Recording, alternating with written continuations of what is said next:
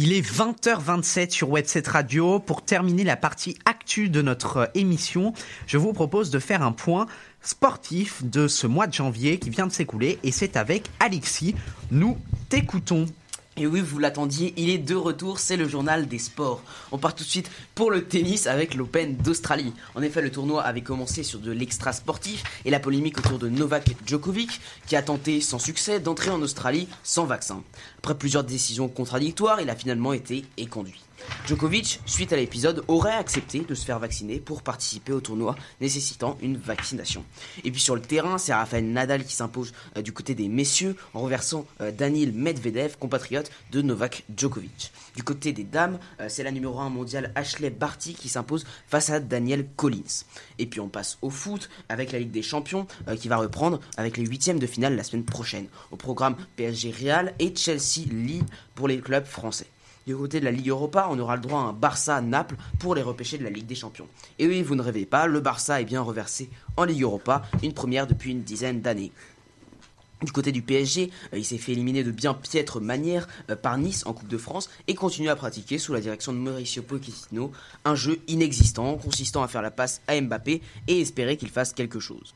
Et puis une bonne nouvelle pour les supporters, c'est la jauge euh, de 5000 personnes dans les stades qui est levée au profit d'un retour total du public à la faveur d'un meilleur contexte sanitaire. Ensuite, un mot de la Coupe d'Afrique des Nations, dont la finale aura lieu ce dimanche. Donc, en effet, après l'élimination choc de l'Algérie, le tenant du titre est favori euh, dès la phase de poule. la Cannes s'est poursuivie avec son lot de pelouses mal entretenues, d'arbitres qui arrêtent le match une minute avant et d'équipes devant jouer sans gardien. Bref, une organisation pas du tout à la hauteur. Et hier soir, c'est l'Égypte qui a rejoint le Sénégal en finale, finale qui aura donc lieu dimanche. Et puis les JO d'hiver s'ouvrent également dans quelques jours à Pékin. Donc au programme, neige artificielle à foison sur des pistes pas du tout enneigées naturellement, un robot et boxe individuel contre le Covid, et toujours silence absolu sur la situation des Ouïghours. Ça ne va pas nous empêcher de nous intéresser comme tous les 4 ans au curling, un sport particulièrement passionnant qui consiste à lancer un palais sur la glace pour viser une cible pendant que deux joueurs balayent la glace pour augmenter la vitesse du palais. Euh, mais il est peut-être le temps de se demander si les JO devraient être attribués pas uniquement euh, sur les critères euh, d'argent, mais aussi sur d'autres arguments qui ne parlent peut-être pas au CIO, peut-être le respect des droits humains ou encore l'écologie. Allez, je vous propose de lancer un jingle, le jingle de la présidentielle d'expression lycéenne.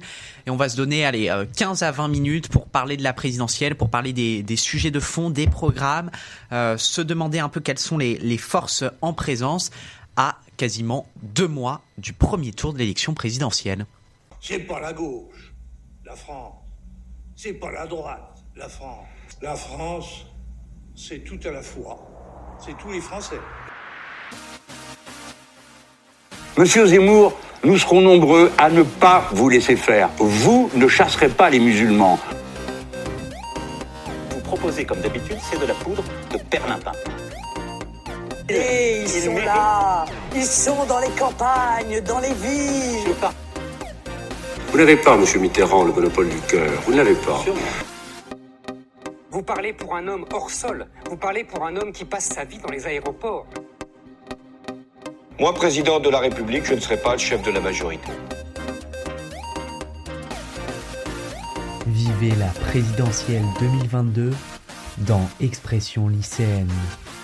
Nous sommes donc désormais à quasiment deux mois d'une élection qui n'a lieu que tous les cinq ans et qui devrait passionner, mais pourtant on a du mal à trouver un véritable engouement au sein de la population pour cette élection. Alors que de nouveaux sondages sont publiés chaque semaine, la course à l'Élysée semble déjà bien lancée à deux mois maintenant du premier coup tour. Dans ces enquêtes d'opinion, c'est Emmanuel Macron pas encore candidat et pourtant très critiqué, qui rassemble le plus. Depuis cinq ans, l'actuel président de la République a dû faire face à des crises incessantes, de la crise des Gilets jaunes à la crise sanitaire, en passant par la grève sur la réforme des retraites. Objet de tous les attaques de ses opposants, les candidats de droite lui reprochent son manque d'action sur les sujets régaliens et les prétendants à l'Élysée à gauche mettent en lumière, selon eux, son manque d'action climatique. Donc Emmanuel Macron sera la cible de toutes les attaques pendant cette campagne mais il pourrait ne pas euh, débattre euh, au euh, premier tour, comme l'a laissé entendre le porte-parole du gouvernement, Gabriel Attal. Alors, avant d'ouvrir cette page spéciale consacrée à, la, à la présidentielle, hein, je, vous, signale que nous recevrons à la, la prochaine fois, le 11 mars, euh, Robin Reda, qui est député euh, Les Républicains et qui est orateur national pour, pour Valérie Pécresse et qui donc répondra à nos questions. Le point dans les sondages maintenant avec le baromètre Opinionway, Kea Partners pour les échos et Radio Classique. Hein. attention, hein, dans les résultats que je vais lire, il y a une marge d'incertitude de 2,9 points euh, au euh, plus.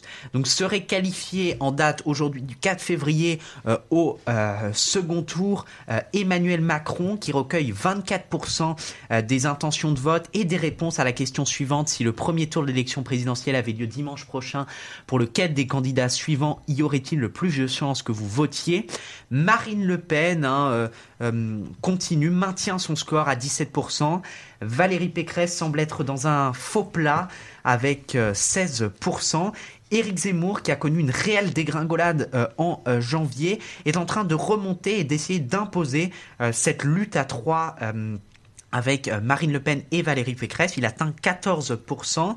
Jean-Luc Mélenchon euh, augmente aussi légèrement son euh, score par rapport au 25 euh, janvier. Il est à 10%. on notera également Yannick Jadot qui continue de dégringoler dans les sondages. Il est désormais à 4%. Christiane Taubira, elle, recueille 4% des intentions de vote. Et la belle percée, même si le score n'est pas délirant, c'est celle de Fabien Roussel, qui, on le rappelle, a commencé cette campagne à 1% et qui aujourd'hui se retrouve à 4%. Il est devant Christiane Taubira euh, et Yannick Jadot. Il est donc le deuxième candidat le mieux placé euh, à euh, gauche. On retrouve Anne Hidalgo à 3%. C'est bien, elle a, pris, elle a pris 1%, quelques électeurs en plus pour elle. Nicolas Dupont-Aignan est à 2%. Philippe Poutou est à 1%. Et puis, bon, Nathalie Artaud euh, est à 0%, mais bon, je pense qu'il y aura quand même des, électeurs euh, qui voteront pour elle. Sur la question des, parrainages également, hein, c'est très important de, de, le noter. D'ailleurs, on va commencer euh, ce, débat ce débat là-dessus. Emmanuel Macron, alors qu'il n'est pas encore candidat et que dans un mois tout pile, hein, le 4 mars, le dépôt des parrainages sera clos, a déjà recueilli plus de 500 signatures. Valérie Pécresse arrive en seconde euh, position, mais la question se pose véritablement pour Jean-Luc Mélenchon, Marine Le Pen et euh, Éric Zemmour. Hein. pour tout vous dire, euh, mercredi, Marine Le Pen avait autant de parrainages que la candidate du parti animaliste, Hélène Touy, c'est-à-dire deux parrainages.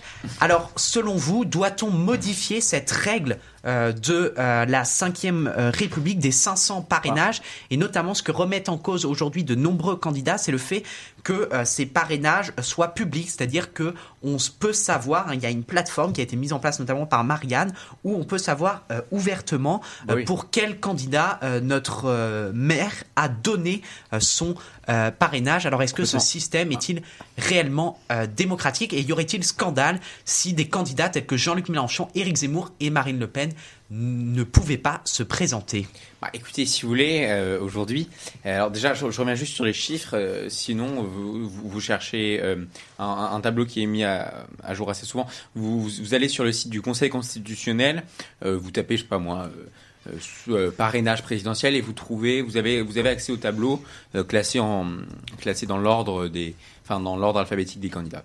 Ensuite, pour revenir sur, sur ce qui concerne le mode des 500 signatures. Alors, Déjà, ce qu'il faut souligner, c'est qu'à chaque élection présidentielle, euh, ce mode des 500 signatures, il dit ah oui, il n'est pas démocratique, etc. Et après, euh, et après, c'est ces mêmes personnes qui qui sont là à dire oui, on est encore démocratie. Enfin, oui, euh, aujourd'hui, le, le, le, le, pouvoir c'est n'importe quoi, etc. Enfin, c'est ça n'a ni queue ni tête. Alors, Effectivement, effectivement, et je reprends à ta question, Quentin. Si Éric Zemmour, Jean-Luc Mélenchon, etc., euh, n'arrivent pas à passer, alors qu'ils sont soutenus quand même par une partie des Français, est-ce qu'on s'interroge sur euh, euh, le taux de démocratie de notre pays?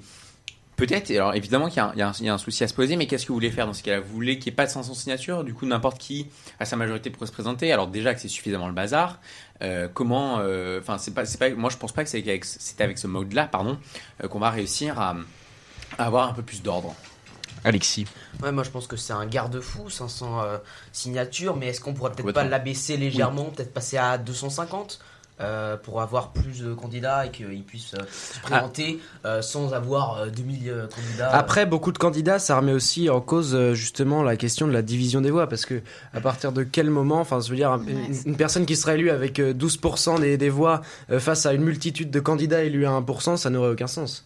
C'est vrai. Ça limite aussi le nombre de candidats. Après, sur la question des, des parrainages qui est, qui est davantage remis en cause au-delà de la limite de 500 parrainages qui apparaît plutôt cohérente et même, je dirais, parfois basse, hein, parce que euh, on voit notamment en, Ouais, petits candidats, en- ouais. en 2017, il y avait 13 candidats à la, à la présidentielle. Donc, Il y avait des, même pour des Non, mais il y en a- petits a candidats, des même pour des petits candidats, je pense, je pense à Philippe. Poutou, à Nathalie Arthaud, Oui, à François, à. François Asselineau, ils ont quand même réussi à trouver euh, les parrainages. La, la question, je pense, elle est plutôt euh, sur est-ce qu'on doit rendre public les, euh, les, les, les parrainages euh, donnés euh, par euh, les maires? Et est-ce que finalement on peut aussi poser la question dans le sens inverse, est-ce que finalement c'est pas aussi une bonne mesure, comme le disait Alexis, pour être un garde-fou Hum. euh, face, Ah. face aux extrêmes? De toute façon, euh, soyons clairs, celui qui dénonce euh, euh, le fait de qu'on rende public euh, pour, enfin, quel élu vote, euh, enfin, signe quel, quel candidat, c'est Eric Zemmour. Eric Zemmour qui n'arrête toujours pas ses 500 signatures et qui s'inquiète et qui s'insurge. Donc, euh, donc voilà, il faut au bout d'un moment re- re- remettre les choses comme elles sont. Et Zemmour euh, est à 58, hein, selon le, le voilà, comptage. c'est ça. Alors après, bon, voilà. Euh, ce- le seul pour l'instant qui a réussi à avoir les 500 signatures, c'est Emmanuel Macron. Parce que bah, il a, c'est, c'est un nouveau parti, etc. Mais euh, Après, euh, oui, il n'y a, pas de doute. hein. Valérie Pécresse les aura, Anne Hidalgo, Fabien mais Roussel. même Eric Zemmour. Nathalie Arthaud est bien partie, euh, Jean Lassalle aussi. Euh, donc la question, Yannick Jadot aussi, il y a un beau réservoir écologiste. Euh, la question se pose vraiment pour, pour Éric Zemmour, euh, Jean-Luc euh, Mélenchon et Marine Le Pen, hein, qui est euh, là, je le rappelle, à 35, hein, Mm. alors que Philippe Poutou en compte déjà 54. hein. Mais moi, je, moi, je, pff, évidemment qu'ils auront. Enfin, si vous voulez, si en 2017, euh, euh, des, des tout petits candidats comme François Asselineau, etc., on peut avoir les 500 signatures, vous vous doutez bien qu'Éric Zemmour aura ces 500 signatures. Au bout d'un moment, faut, c'est, une sorte de, de, de cri d'appel désespéré. Et sur le fait qu'on doit rendre public ou non les euh, qui vote qui. Euh, je vous rappelle quand même que les élus c'est pas des citoyens euh, lambda, c'est pas des citoyens qui qui qui ont une euh, qui dont l'entièreté de leur vie est privée, c'est quand même des quand même des élus de la République qui sont payés pour ça et qui euh, et qui ont un engagement et si vous voulez quand alors évidemment le vote à l'Assemblée est anonyme, ça je le reconnais, mais euh, j'ai envie de dire ça c'est anonyme, le vote est anonyme quand tous les Français votent parce que un tel n'a pas envie de savoir ça. Mais au bout d'un moment, euh, faut, faut pas être bête. hein, un, un maire de la République en marche, on sait très bien qu'il va signer pour la République en marche. Voilà, au bout d'un moment, faut. Alors, moi, je- Ouais, mais la je- question se pose par rapport, par exemple, à ces maires, euh, les républicains, Ouais, qui, qui se radicalisent. qui, qui se radicalisent et qui passent chez Reconquête et qui se Oui. disent, Ah oui, bah, je vais pas, je vais pas soutenir Ouais, euh, Éric sûr. Zemmour ouvertement, euh, Flavie. Bah, au bout d'un moment, on, désolé Flavie, hein, mais on, on porte des convictions ou non. Je veux dire, on n'a pas à se cacher quand on, a- quand on est un élu de la République. Oui, mais aujourd'hui, quand les élus de la Euh, attends, République. on va laisser- la- juste, laisser juste, Flavie non, mais juste parler. rebondir parce que. Vas-y, vas-y, vas-y. il y a- Excuse-moi, Flavie, mais euh, moi je pense que ce serait bien que ce soit anonymisé parce que quand on voit aujourd'hui au journal de 20h des élus de la République C'est ce que je voulais qui dire. sont, bah voilà, on est en, on est en parfaite connexion, Flavie, qui sont, qui agressés dans voilà, la rue pour, leur, agressés. pour leurs idées. Moi, moi je les Euh, comprends qu'ils veulent euh, voilà. que ça soit anonyme. Enfin, clairement, quand, quand on se rend compte des violences qu'ils subissent, ces c'est, on a vu à Saint-Pierre-et-Miquelon, Ouais. la de la République En Marche. Euh, c'était où? C'était dans le sud aussi. hein? C'était oui dans le sud, il s'est fait gifler, Ouais, frapper. voilà, il s'est fait frapper et heureusement qu'il a été protégé par son voisin donc, parce moi, que moi, je comprends entièrement ces maires qui veulent pas que leur parrainage soit rendu public en sachant la violence qu'ils subissent au quotidien et la pression aussi qu'ils subissent. Après, c'est vrai que c'est un garde-fou parce que ça leur permet de d'avoir une certaine responsabilité. Ça veut dire que s'ils savent que c'est rendu public, ils vont peut-être réfléchir à deux fois avant de Ben parrainer voilà. quelqu'un. Mais aussi, il faut penser à eux et la, la pression qu'ils subissent euh, au quotidien. Et je, je vois qu'il y a un maire qui a, qui a parrainé Michel Barnier. Et bon, peut-être qu'il faudrait lui dire que Michel Barnier, que Michel Barnier, non mais Michel Barnier compte un parrainage Ouais. au décompte du. Il est. Faudrait peut-être dire euh, à ce maire que, que Michel Barnier euh, n'a- pas remporté la, la, la primaire euh, Est-ce que. Montebourg, il en a des parrainages? Non, Oui, non, non, non. Montebourg non, n'est pas, n'est pas, n'est pas comptabilisé, mais je découvre des, des candidats euh, dont, dont on n'a jamais parlé et qui euh, Comme ont deux, trois, euh, deux, trois euh, comme euh, Nicolas Miguet, euh, Arnaud Ouais. Chiche, Georges Kuzmanovic. euh, voilà. Ah, Hélène, Hélène du Parti Animaliste en est, en est à, à, à 22. hein. C'est aussi une question, ça peut être très intéressant de voir Hélène euh, être, être être candidate. Alors justement là-dessus, hein, sur, sur les sondages, je donnais les, les chiffres tout à l'heure, on, va analyser camp par camp.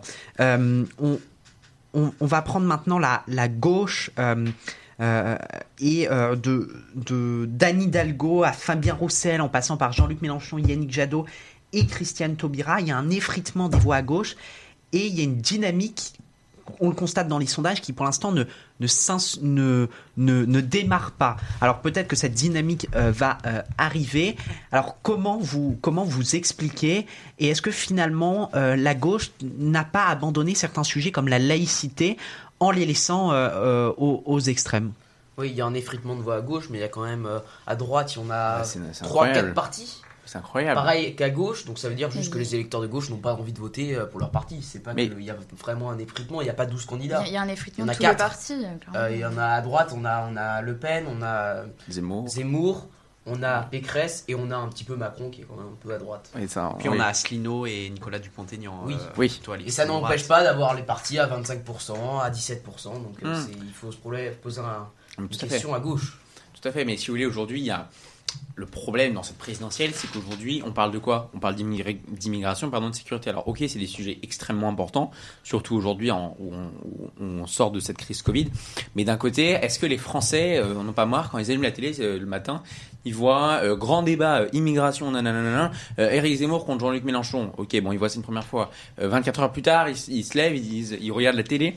Grand débat, Éric Zemmour contre Yannick Jadot. Enfin, si vous voulez, au bout d'un moment, je pense que les Français en ont surtout marre. Et, ça, les politiques, encore une fois, n'ont pas l'air de le comprendre. Et donc la gauche, la gauche est, littéralement décapitée par par ces sujets-là qui la dépassent, parce que c'est c'est pas son socle commun. Enfin, c'est pas son socle, pardon, d'action. Bah, moi, je voudrais réagir. Je voudrais dire que pour le coup, euh, le, le grand journal de TF1 le, le dimanche euh, de 20h, ils, ils font un nouveau, euh, une nouvelle chronique partie de campagne. Je sais pas si vous avez Ouais, suivi. oui. Ils interrogent tous les candidats. Il faudra dire à Yannick. Jadot qu'il choisisse mieux ses cravates. hein. Et, Très belle Et c'est vrai que pour le coup, leur émission, je la trouve pas mal parce que ils mettent au centre des thèmes précis du, du programme des candidats et du coup, ça leur permet de les pousser dans leur retranchement. On a vu par exemple Marine Le Pen qui s'est pour le coup assez mal débrouillée. euh, et, qui et remonte un peu d'ailleurs. hein. Et, et au contraire, euh, des candidats comme euh, Pécresse qui, qui a vraiment montré euh, le fait qu'elle connaît son programme, elle connaît les chiffres et que bah, elle s'est pas fait démonter par l'économiste qui s'appelle François Langlais. Et donc euh, voilà. Alors vous avez ça sur France 2 aussi, euh, je sais pas, ça s'appelle 20h22, Mm. Euh, ça arrive de temps en temps, ils reçoivent aussi les candidats un à un, c'est un peu le même système, et Ouais. c'est- des interviews voilà, qui poussent justement les candidats dans leur, retranchement- dans leur retranchement afin de voir comment ils se, ils se débrouillent, ils combattent sur le plateau. Et c'est pas des thèmes comme l'immigration et la sécurité qui sont abordés euh, tout le temps, Alors, c'est- plus que des points centraux de leur Me- programme. Monsieur Zemmour a quand même réussi à Oui, tout voilà. faire revenir euh, sur la question Oui. de Mais l'immigration. c'est toujours c'est- comme ça. Mais si je peux pas parler d'immigration, mais l'immigration.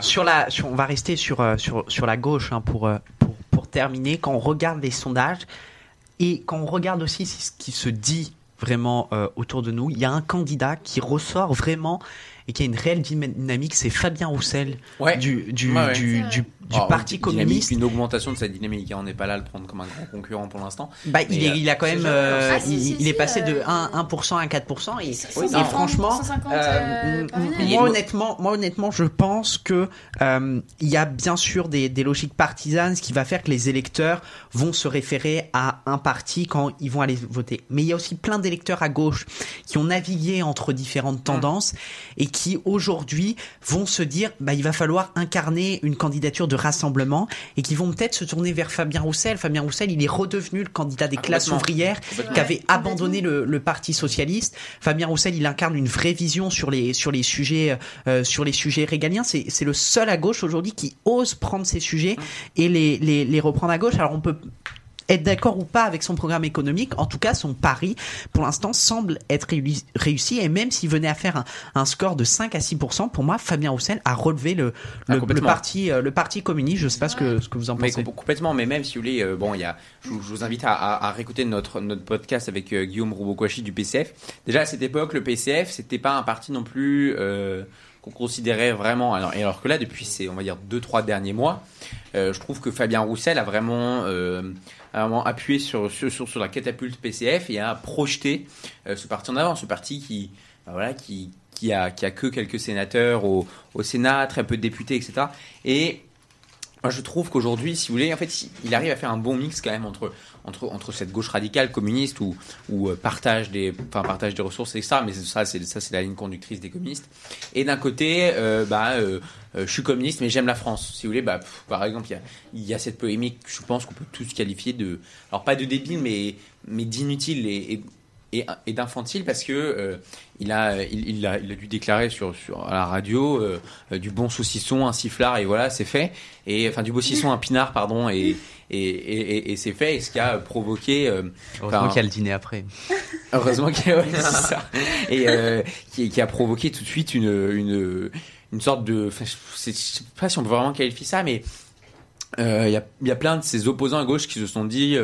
Euh, fait, qui, qui se sont mis dans cette dans cette image que Fabien Roussel, parce qu'il est communiste, parce qu'il est d'extrême gauche, euh, n'aime pas la France. Et euh, si je peux me permettre une petite pique, euh, aujourd'hui, quand quand, quand on suit la gauche, etc., on a plus l'impression quand même que Fabien Roussel est plus patriote euh, que euh, qu'un- qu'une Anne Hidalgo, qu'un Yannick Jadot, ou encore qu'un Jean-Luc Mélenchon, qui, euh, qui lui a une vision de la France qui est quand même assez, euh, assez questionnante. Il va pas s'enfoncer dans des sujets comme l'écriture inclusive, euh, Non, des sujets qui sont devenus complètement hors sol à gauche et, Et qui voilà. plus du tout. euh, on voit, euh, on voit comment elle s'appelle, euh, notre bien aimée mère Anne Hidalgo. Anne Hidalgo qui a combien? 2 3%. 3%. 3%. Elle, elle a pris 1%. Elle a Ah, pris 1%. bravo, bravo. Mais euh, oui, ah, mais ça c'est sûr, c'est sûr. Mais euh, alors, je vous propose de passer euh, sur le côté droit de, de l'échiquier euh, politique et, euh, et aussi euh, l'extrême droite avec ce duel à trois. Il est réel hein, pour, le, pour le second tour. Euh, euh, a priori, Em- Emmanuel Macron va se représenter. hein, ça, c'est un secret de polichinelle. Euh, euh, et il y a trois candidats derrière qui se talonnent. Il y a Marine Le Pen qui finalement, euh, et, et après on pourra, pourra en discuter, mais qui avec Éric Zemmour euh, est en train de se dédiaboliser. Complètement, complètement. Euh, on a euh, Valérie Pécresse qui est en train d'apparaître comme, et qui essaye en tout cas de placer sa stratégie là-dessus comme la seule capable de battre Emmanuel Macron au, au second tour. Et puis on a Éric Zemmour qui finalement incarne un camp réactionnaire, un camp euh, euh, où il essaye de, où il, att- où il attire no- notamment beaucoup d'abstentionnistes. hein. Il y a beaucoup Mm. d'abstentionnistes qui font confiance euh, à, à Éric Zemmour. Mais est-ce que le danger de voir l'extrême droite au second tour de, de l'élection présidentielle n'est-il pas euh, quasi, euh, quasi, quasi certain quand on voit que Marine Le Pen est à, est à 17 et même Éric Zemmour à 14 Je l'évoquais Ouais. tout à l'heure, euh, Gaspard, euh, et on l'a vu euh, notamment, moi je l'ai vu en cours de SES sur les, sur les sondages, il y a beaucoup d'électeurs euh, de- d'extrême droite qui, euh, au- en, en répondant euh, au sondage, ne vont pas avouer qu'ils euh, votent pour Éric Zemmour. Ils peuvent même ou, avouer qu'ils votent euh, pour Marine Le Pen qui s'est dédiabolisée. Alors Oui. qu'en fait, ils sont pour Eric Zemmour, donc il y a peut-être un biais qui fait que. C'est le biais de désirabilité. Ah. Ouais, Et donc, donc on peut se poser la question du vrai score, euh, du, du, du vrai score euh, d'Éric Zemmour euh, et, euh, et, ce, et ce danger de, de l'extrême droite qui finalement apparaît euh, bien réel et qu'on pensait euh, au, au- Ah oui. vraiment au début de la campagne avec Valérie Pécresse, on pensait euh, avoir, euh, avoir évité ce, Mais ce c'est danger. justement à cause, euh, parce qu'aujourd'hui on place sur la table des sujets euh, qui euh, n'étaient pas forcément la priorité en France euh, il y a quelques temps. Euh, tout de- bah, justement, on en parlait tout à l'heure, la question de l'immigration et de la sécurité. On place ces sujets sur, au centre de l'échiquier politique afin justement de mobiliser un maximum d'électeurs vers l'extrême droite, afin justement, euh, c'est tout simplement de la manipulation de masse en réalité. Ah ben, de, de toute façon, regardez le programme d'Éric Zemmour. Euh, je pense que, enfin, si vous voulez, le problème de cette extrême droite aujourd'hui, euh, c'est qu'elle ne se veut pas constructive. Elle est, euh, euh, son fil conducteur, ça va être une droite sociale, par exemple. Ça va être euh, euh, immigration zéro, euh, sécurité 2000%. Alors que si vous voulez, ok, il y a ça, mais aujourd'hui, je pense qu'on peut considérer quand même ce sujet comme minime par rapport au, pouvoir d'achat des Français, à, la, à la gestion de crise Covid, hein, parce qu'on on rappelle quand même, la- le Covid n'est pas non plus très évoqué dans, dans les débats. Dans, dans, dans les débats politiques aujourd'hui, ce qui est malheureux, alors qu'on sort d'une situation où tous les, tous les lycéens de France ont été en difficulté, et c'est d'ailleurs pourquoi on a, on a, on a créé cette émission. Et euh, on parle très peu de pouvoir d'achat, euh, d'économie et d'écologie aussi. On, on, on en parlait il y, a, il y a quelques dizaines de minutes. Et faut- d'éducation aussi. Et d'éducation, bah voilà, bien sûr, d'éducation. Alors que si vous voulez, aujourd'hui, regardez, faites une, une, utopie ou dystopie, ça dépend de, de, de, de, de quel camp vous êtes, avec Eric Zemmour euh, au, au, au palais. Ah bah. Oui. J'ai, Oui, j'ai- non, mais clairement, je suis d'accord avec Alexis. Ouais, non, mais voilà, moi, moi- moi aussi, mais bon, j'ai, j'ai- Alexis. j'ai, j'ai tenu à ma neutralité qui a visiblement tombé. Mais, euh, mais c'est, euh, regardez, regardez Eric Zemmour au palais de l'Élysée. Bon, très bien, il est président. Première réforme, euh, je veux plus de, je veux plus de migrants. Alors déjà, il va vite se rendre compte que euh, que les migrants, euh, ça, ça aide aussi au développement de la France, parce qu'il faut le reconnaître. Qui veut pas, enfin, qui veut faire les sales boulots? Vous, vous croyez vraiment que c'est le, c'est, la personne au chômage? Dans ces cas-là, il n'y aurait plus du tout de chômage. Non, c'est ces migrants qui, euh, d'un côté, idéalisent la France et euh, qui leur offrent un travail, alors qui, dans des conditions parfois douteuses, et ça, on, ça, on le dénonce tous ici, je pense. Ah oui. Mais euh, c'est ces migrants qui participent à la, à l'économie française, alors que et ce, ce même Eric Zemmour, après avoir viré tous les migrants, va se rendre compte déjà euh, que qu'il y aura une, une, une main d'œuvre complètement. zéro, c'est impossible. Mais c'est Et impossible. alors, les par contre, frontières juste- sont poreuses, on l'a vu, on a GGSP. Certes, mais il y, a- il y a seulement un problème, c'est que il y a certes des migrants qui sont là pour travailler, mais il y a certains migrants. Bien sûr. Euh, je les ai vus en France. Moi, j'habite euh, à Paris, à côté du Champ de Mars, et au moins deux matins par semaine, vous avez des cars entiers, c'est des cars Liod Tour, qui viennent de Roumanie et qui viennent débarquer justement des, des migrants roumains. Et ces migrants roumains, vous savez ce qu'ils font? Et ben, on les retrouve dans la rue. Après, à chaque coin de rue, à chaque angle de rue, vous, les- vous êtes dans le 7e arrondissement, vous trouvez des migrants à chaque angle de rue. Et c'est malheureux parce que quelque part, ils, ils- ils viennent en France euh, dans le but d'avoir certainement un avenir meilleur, mais en fait, la seule chose qu'ils trouvent, c'est la pauvreté et le dédain et le mépris de la population. Donc, quelque part, ne serait-ce pas les aider de les empêcher de venir chez nous? Mais si peut-être qu'il faut. Non, mais peut-être qu'il faudrait mieux les. Mieux les, Oui, les oui. encadrer. On va je- terminer, on va je- terminer là- là-dessus ce, ce, ce débat. Merci beaucoup. Euh, on fera bien sûr les traditionnels top et flop si vous le souhaitez euh, en fin euh, d'émission. Euh, mais d'abord, je vous propose, chers auditeurs, de terminer nos deux heures d'émission par une page culturelle. Alexandre, tu nous parles aujourd'hui de tes euh, coups de cœur de ce mois-ci. Ils sont nombreux et on commence avec de la littérature. Oui, absolument. Alors ça, c'est un, c'est un coup de cœur littéraire hein, pour, euh, pour absolument les, les personnes, je crois que vous êtes deux autour de cette table et qui aiment bien Harry Potter. Euh, c'est tout simplement le dernier roman de David Fuenquinos, hein, l'écrivain à succès, déjà récompensé euh, euh, en Goncourt, il me semble, qui a vu l'apparition le 6 janvier dernier de son nouveau roman, donc intitulé Numéro 2. Euh, L'histoire se passe en 1999 en Angleterre. Un jeune enfant, Martin Hill, a été retenu après les castings, donc par hasard, afin d'interpréter le rôle du jeune Harry Potter, hein, le roman à succès de J.K. Rowling. Et il est en concurrence avec Daniel Radcliffe euh, dans les hum, dans les castings. Et vous allez alors découvrir euh, le comment dire le traumatisme, si je puis dire, le- la l'immense déception euh, ressentie euh, par un enfant euh, donc qui s'était projeté dans dans sa vie de, de futur acteur, dans une vie de star, et qui voit justement tout toutes ses ambitions euh, déchues par euh, le choix d'un autre acteur. C'est vraiment l'écriture est passionnante, ça se lit extrêmement bien. Et je, je vous recommande vraiment ce livre, d'autant que, que je sais que vous êtes nombreux à aimer Harry Potter. Et puis, justement, j'enchaîne avec euh, une, une actualité cinéma. C'est tout simplement, je pense, une très très bonne nouvelle. Je vais parler, bien sûr, de Super-héros malgré lui. Euh, le dernier film de Philippe Lachaud, hein, toujours avec euh, un casting similaire. Vous retrouvez bien sûr Julien Arruti, Tarek Boudali, puis sa femme Elodie Fontan, et puis, euh, et puis Philippe Lachaud, qui, vous le savez, ont réalisé bien sûr des comédies, mais tout simplement exceptionnelles. Je pense particulièrement à Babysitting, Nicky Larson, Alibi.com. D'ailleurs, d'ailleurs, j'ai entendu dans une interview Gaumont Pathé qu'il préparait la suite d'Alibi.com. C'est extrêmement drôle. À regarder avec un certain recul, mais c'est hyper drôle. C'est hilarant, c'est c'est un plaisir fabuleux. Donc je vous recommande, euh, je vous recommande fortement euh, à aller voir euh, voir ceci au cinéma. Tu avais également un fabuleux spectacle à nous recommander. Absolument, absolument. J'ai eu la chance euh, récemment euh, avec ma famille d'aller voir Le Roi Lion euh, au théâtre du Mogador à Paris. Une fabuleuse comédie musicale à très gros budget. Euh, qui, euh, qui voilà, vous, vous emmène euh, de- dans, dans l'univers fantastique du, du dessin animé qu'on a tous regardé dans notre enfance. Euh, alors mes, mes grands-parents l'avaient vu à New York, donc à Broadway. Moi, j'ai vu à Londres. Ah toi tu l'as vu à Londres, alors voilà. Quand j'étais petit, ouais. Et alors, et alors c'est tout simplement extraordinaire et, C'est et, sympa, ouais. et selon mon grand-père, la, la version parisienne est très proche de, de celle de New York, bien sûr, euh, en divisant la, la taille de la salle par deux. Euh, ensuite, je, je souhaite vous parler à nouveau littérature, hein, avec euh, le, Grand Monde, euh, le nouveau roman de Pierre Lemaître. C'est, euh, vous savez, cet écrivain qui a écrit Au revoir là-haut dans une trilogie des, des années 20, euh, donc de l'après-guerre, et là qui, qui se livre euh, dans le.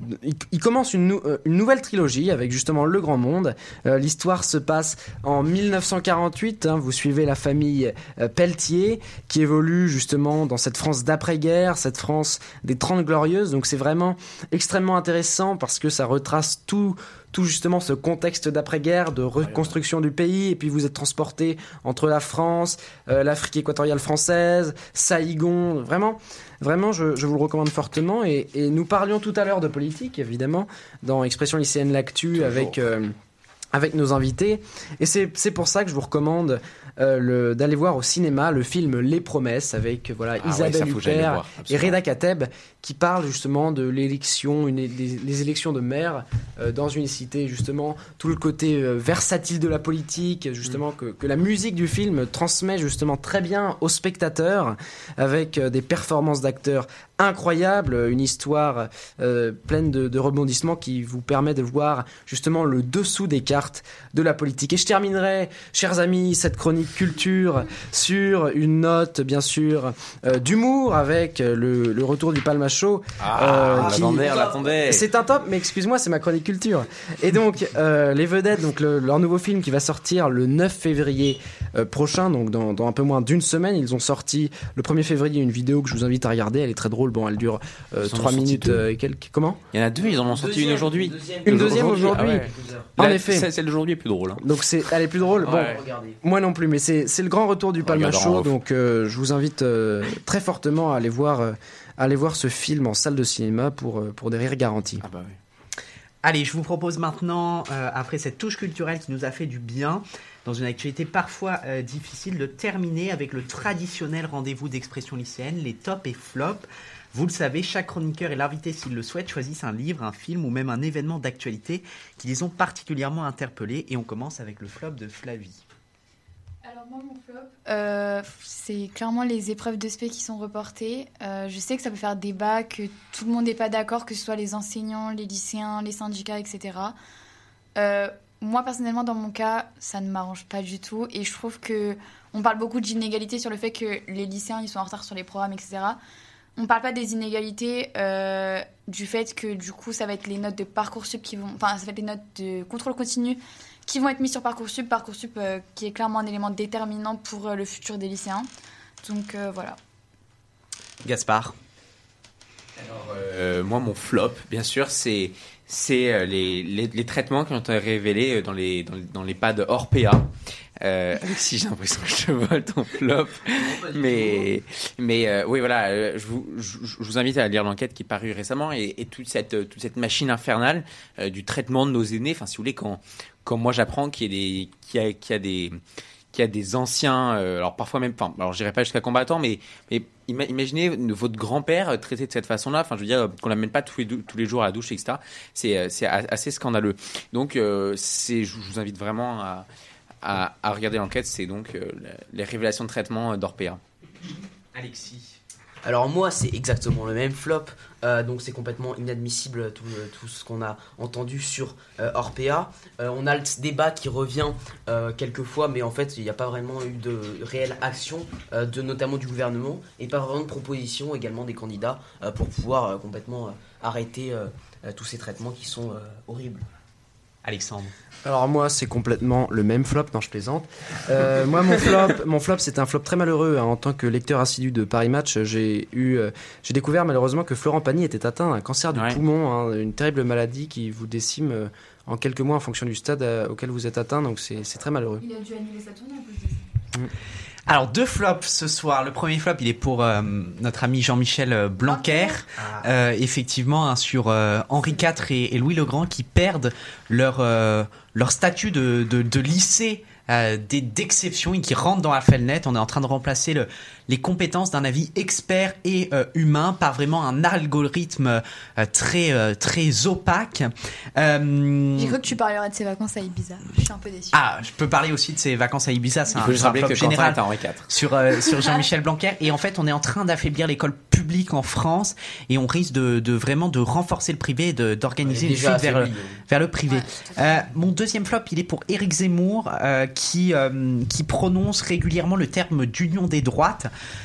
Mais euh, euh, concrètement, euh, la droite euh, que représente Éric Zemmour n'est pas la droite républicaine que représente aujourd'hui euh, une candidate euh, comme Valérie Pécresse. Donc il faut arrêter de prôner ce discours à tout bout de champ qu'il y aura une union des droites parce qu'en réalité il ne peut pas y avoir d'union des droites puisque les propositions proposées à droite sont très différentes et qu'il ne faut surtout pas rejoindre l'extrémisme d'Éric Zemmour hein, qui a euh, des, des, des, des problèmes d'interprétation de euh, l'histoire de France. Euh, le top pour Flavie. Euh, mon top, ça va porter sur euh, le fait qu'il y a une mesure qui a été adoptée le, le 1er février. Mm. Et c'est le fait que les, les femmes euh, victimes de conjoints violents vont systématiquement être averties à leur sortie de prison. Et je pense que c'est une mesure qui aurait dû être adoptée clairement il y a très très longtemps. Et donc, euh, bah, il est jamais trop tard pour le faire. Et donc, peut-être que ça va participer, mais je pense que c'est pas euh, la seule chose qu'il faut mettre en place, à réduire euh, bah, le nombre de féminicides et de violences euh, sur les femmes. Gaspard. Alors moi, mon top, c'est cet excellent reportage du Monde face à la manipulation euh, de Twitter par euh, les équipes de campagne d'Éric Zemmour. Je vous Il la fais excellent. courte. Il est, il est très très bon. hein. Je, vous, je vous invite vraiment. Vous l'avez en vidéo en plus si vous n'avez pas envie de lire l'article. Euh, en fait, si vous voulez, Éric Zemmour utilise des, des sortes de comptes, euh, des, des comptes bots qui, qui font toujours hashtag les femmes avec Zemmour, hashtag les militaires avec Zemmour, hashtag les ingénieurs avec Zemmour. Et en fait, au fur et à mesure, dans une journée, ça ramène euh, Zemmour en top tweet et euh, et, euh, et le pire dans tout ça, c'est que cette stratégie de campagne est clairement euh, assumée par, euh, par les équipes de campagne.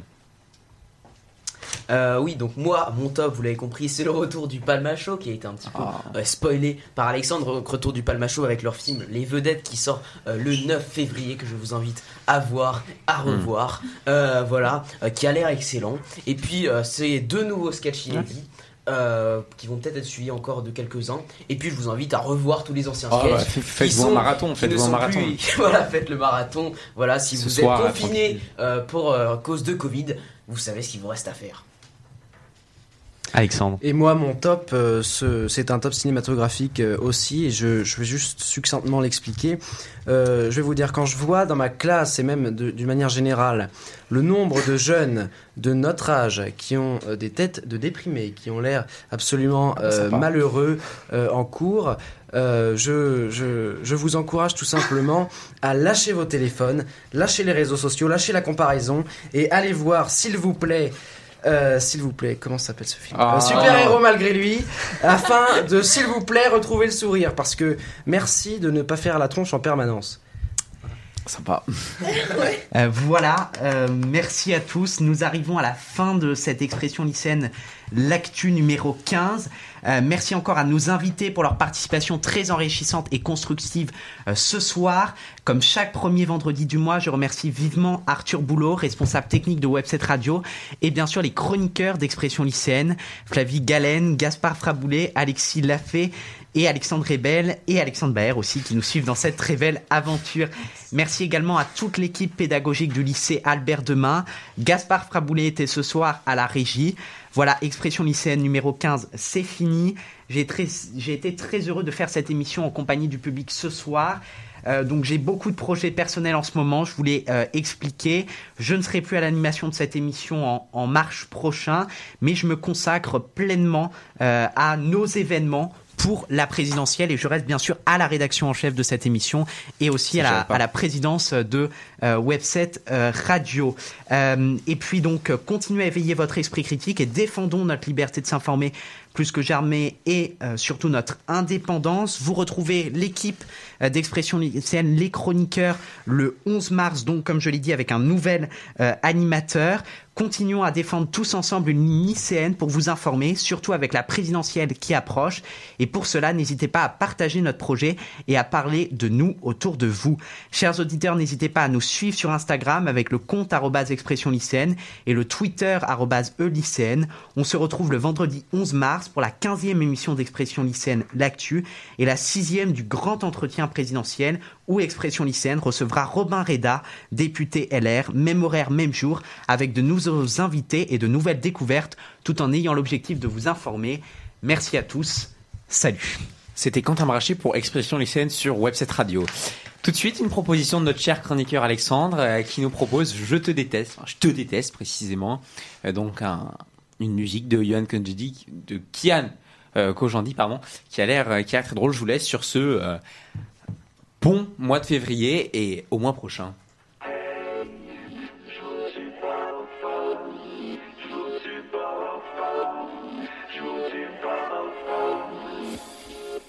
J'ai toujours eu trop peur qu'on me déteste.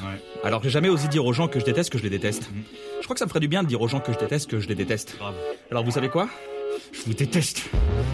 À ce lâche qui m'a volé ma casquette. Je te déteste. J'avais 7 ans, mec, elle est encore sur ma tête. Je te déteste. À celui qui disait que sans lui j'étais rien. Je te déteste. Et à cette meuf qui t'embrasse et qui te dit Bon, en fait, euh, j'ai un copain.